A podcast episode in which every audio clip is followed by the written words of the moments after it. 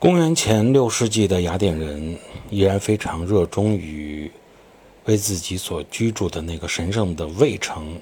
献去各种各样的贡品，以表示自己对卫城的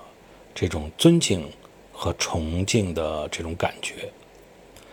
那么，一个牧人扛着啊刚刚出生的一头小牛去到卫城的神庙献礼，显示他的虔诚的。这么一幅雕塑，在考古的时候终于发现了。那么这幅雕塑的高清照片我放到了听友圈，也欢迎朋友们进入观赏和品鉴。